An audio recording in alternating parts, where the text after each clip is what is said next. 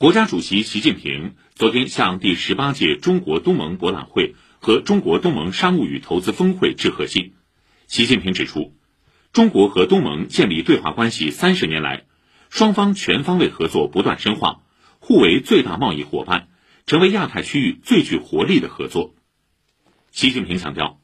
去年十一月在第十七届中国东盟博览会和中国东盟商务与投资峰会开幕式上。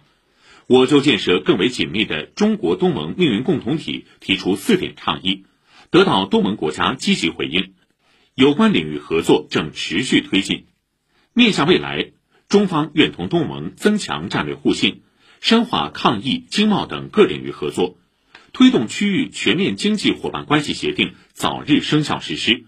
高质量共建“一带一路”，打造更高水平的战略伙伴关系。共同维护好本地区繁荣发展良好势头。第十八届中国东盟博览会和中国东盟商务与投资峰会当天在广西南宁开幕，主题为“共享陆海新通道新机遇，共建中国东盟命运共同体”。